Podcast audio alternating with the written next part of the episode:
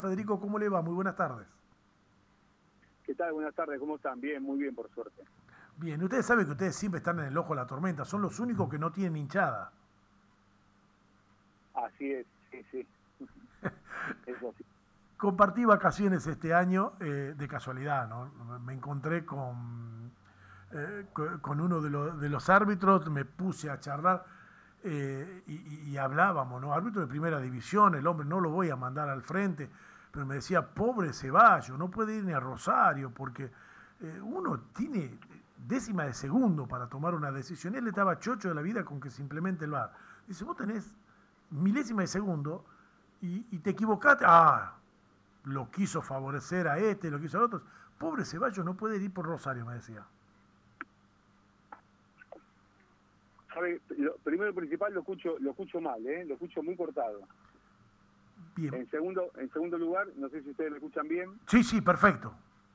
Ah, bien, bien. Bueno, estamos trabajando, estamos trabajando, eh, la verdad que desde hace ya mucho tiempo, con la llegada del VAR a la Argentina, así que de hecho este fin de semana teníamos parte de la capacitación del protocolo VAR que emana de FIFA y de IFAB, así que estamos con mucho trabajo para que la herramienta llegue lo antes posible a nuestro país.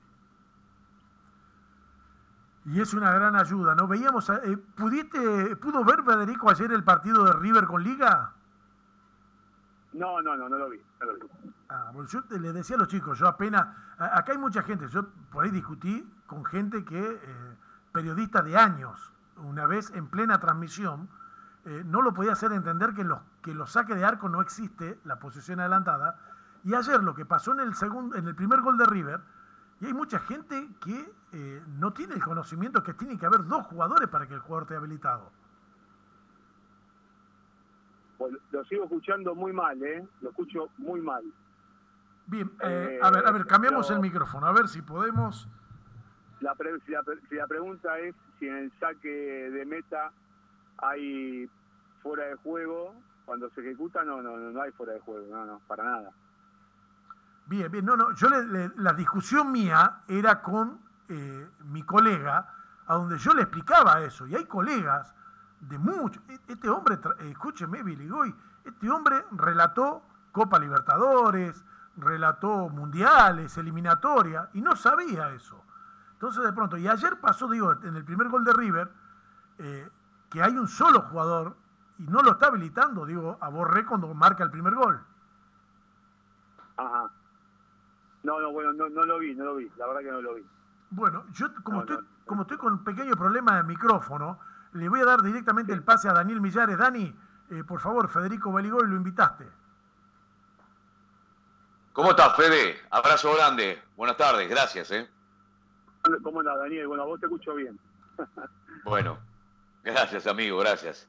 Eh, vamos por partes. Eh, yo conocí a Federico Beligoy, árbitro, y debo decirte, nobleza obliga, un muy buen árbitro. De esos de que, de cuando vas a ver un partido, eh, sabes que blanco es negro, que no hay un gris. Eso es muy bueno. Eh, de aquella camada a este presente, ¿qué, qué fue cambiando en el arbitraje? No digo para mal, pero para bien, y aquellas cosas que vos decís desde afuera, y esto lo tenemos que cambiar. Con tus pares, obviamente, ¿no? ¿Qué cosa debe de cambiar en el arbitraje para que el arbitraje argentino sea superador en el día a día?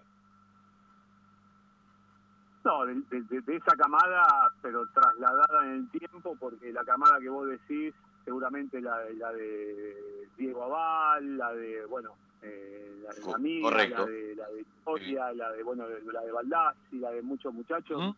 Eh, si, si nos, si, si nos transportamos unos 15 años para atrás, lo que ha cambiado al día de hoy es la observación de, los árbitros, obviamente la tecnología que ha crecido a pasos agigantados, que no ha sacado una ventaja eh, abismal, y obviamente lo que ha cambiado muchísimo es la parte física, ¿no? Hoy un árbitro es un atleta con todas sus letras, se cuida absolutamente los 365 días del año y está pendiente de su tarea, su profesión y su trabajo las 24 horas del día. Entonces, hay un cambio sustancial para, para bien, ¿no? Para, para, para mejor.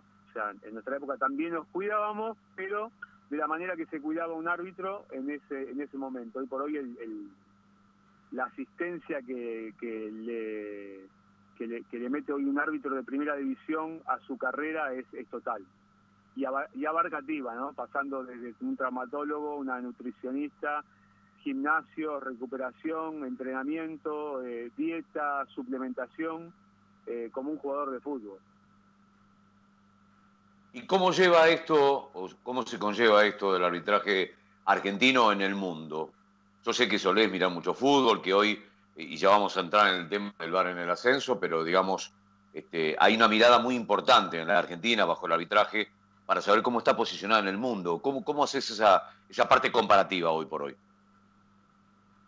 Y Argentina en el mundo está, está observada y, tabulada de la mejor manera como fue históricamente.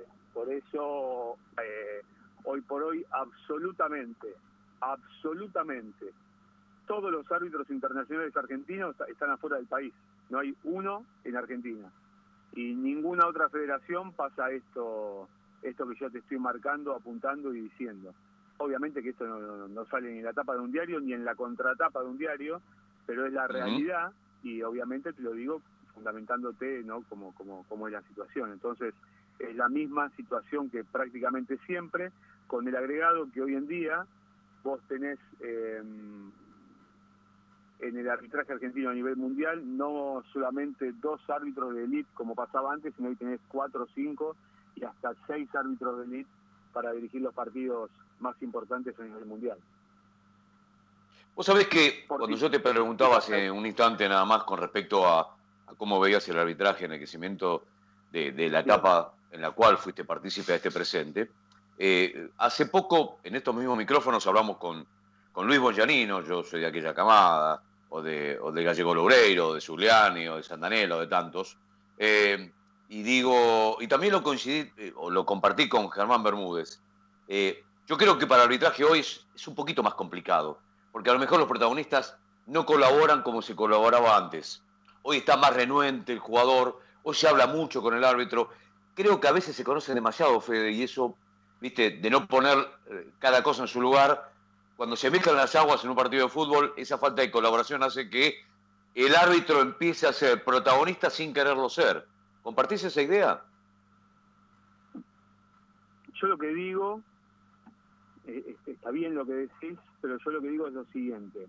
Eh, en 26 años, 27 años de, arbitraje, em, existieron jugadores que protestaron, jugadores que, acompañaron, jugadores que respetaron y jugadores que eran conflictivos.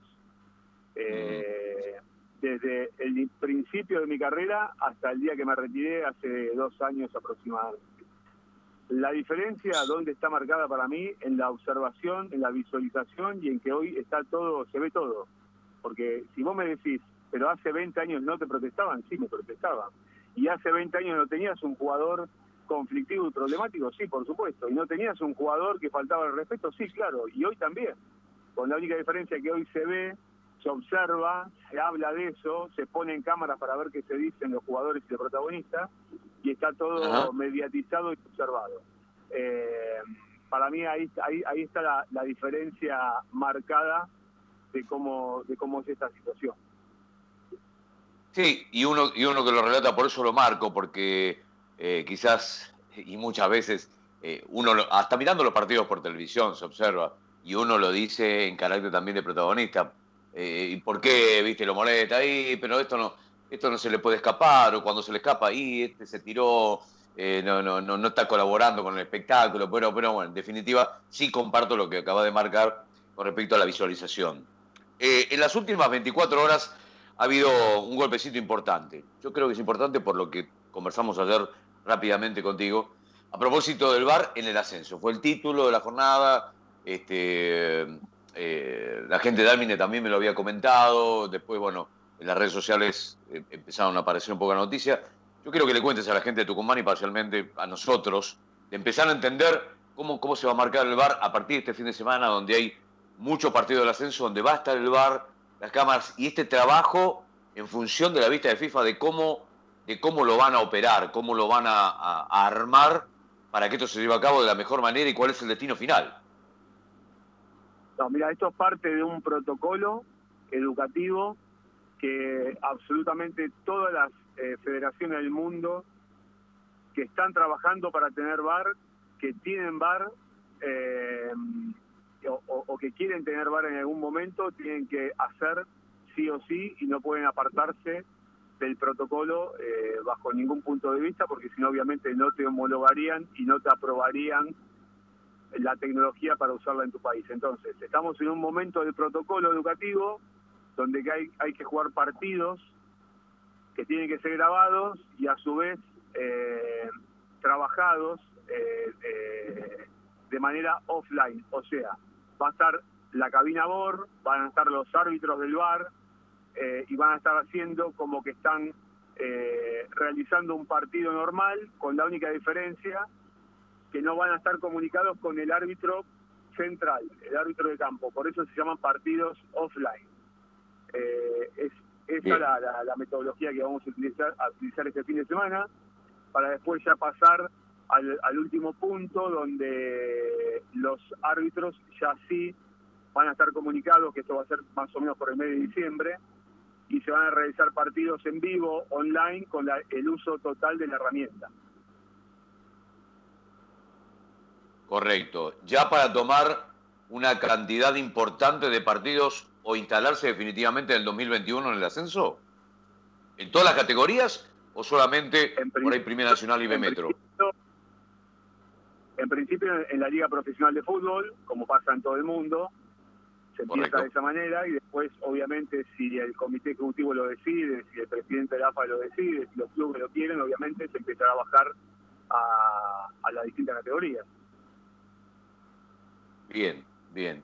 Eh, bueno, yo, yo creo que es muy importante, es muy importante. ¿Cómo lo ha tomado la gente del ascenso? ¿Esto se ha consensuado? ¿Lo han hablado con los dirigentes? Este, ¿O es, es algo sorpresivo que cayó y bueno, que despaciosamente los dirigentes van a entenderlo, eh, teniendo en cuenta que bueno, acá en Tucumán San Martín va a empezar a jugar parte importante de retomar idea del ascenso y esto seguramente lo, lo va a tener más que en cuenta, ¿no?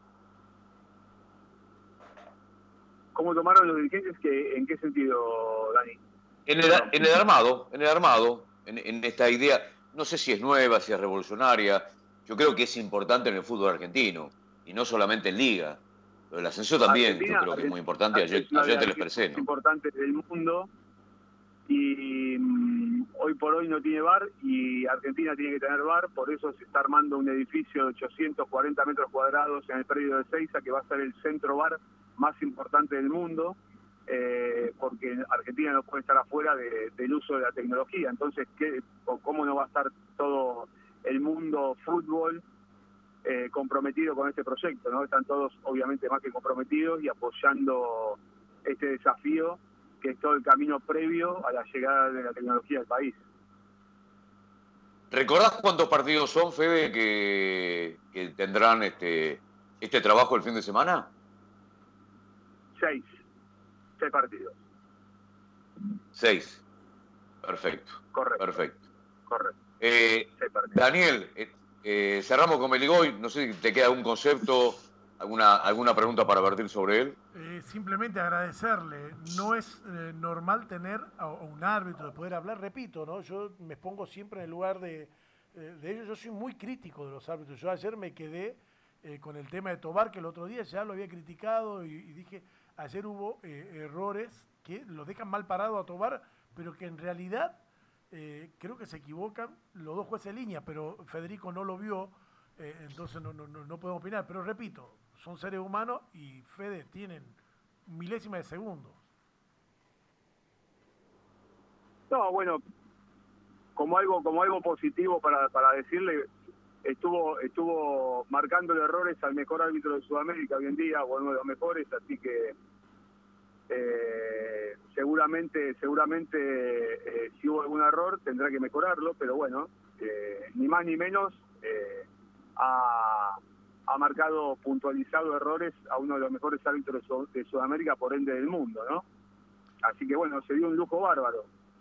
Sí, Federico, le voy a contar una jugada de un partido de el único que se jugó por Copa Argentina entre Atlético Tucumán y San Martín clásico, estadio lleno eh, la gente de San Martín enojadísima, claro, porque el segundo gol de Atlético llega en el minuto 90, después en la adición convierte el tercero, pero el 2 a 1 es de una jugada en offside del jugador de Atlético y toda la gente se enojó mucho y se la tomó, me parece que era Saúl Laverdi, sí, Laverni me parece que era el árbitro, eh, y cuando yo la veo a la repetición, el Lyman, cuando quiere arrancar, porque es una jugada rápida, tiene un tropiezo y cuando él se levanta, ya está el jugador de Atlético marcando y se lo ve clarito en la repetición. Y, fue una fatalidad, fue un accidente que no llegó a ver. Por eso digo qué importante que es el VAR, porque quedan encima ya, usted sabe lo que es. Si nosotros los periodistas decimos, jugó bien River, somos todos de Boca. Si decimos jugó bien Boca, somos todos de River. Y lo mismo pasa con Atlético y San Martín. Digo, lo mismo pasa con ustedes. Eh, si de pronto eh, justo hubo una falla que favoreció a uno u otro, ya eran de ese equipo.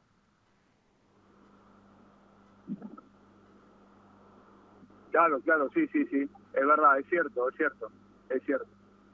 Bueno, ¿cómo ve el arbitraje argentino, don Federico? Hola. Sí, digo, eh, eh, ¿hay futuro o no hay futuro? Digo, hay gente joven en el arbitraje argentino.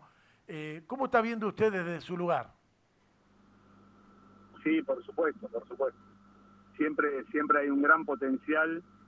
El arbitraje va de la mano de, de lo que es la liga local históricamente. Por eso los árbitros argentinos siempre se destacan en el mundo, porque eh, obviamente el nivel de competencia que hay en el país lleva al árbitro a estar a la altura de la competencia. Entonces, eh, en, ese, en ese proceso, para llegar a ese nivel de competencia, un árbitro se va preparando y a llegar a, a la máxima división. Y en este sentido, obviamente que hay un montón de chicos jóvenes que están capacitándose para llegar a la máxima división y tener un futuro importantísimo de recambio con chicos que ya están debutando en primera división, que han debutado o que están por debutar. Federico, la verdad, mil gracias por su amabilidad, por su tiempo, por respondernos a todo. Eh, desearle lo mejor y bueno, y que pueda seguir contribuyendo con su experiencia a, lo, a los árbitros actuales argentinos. Bueno, bueno, muchas gracias, muy amable. Un saludo grande para todos. Un abrazo. Un Señores. saludo, un saludo, Millares. Bien,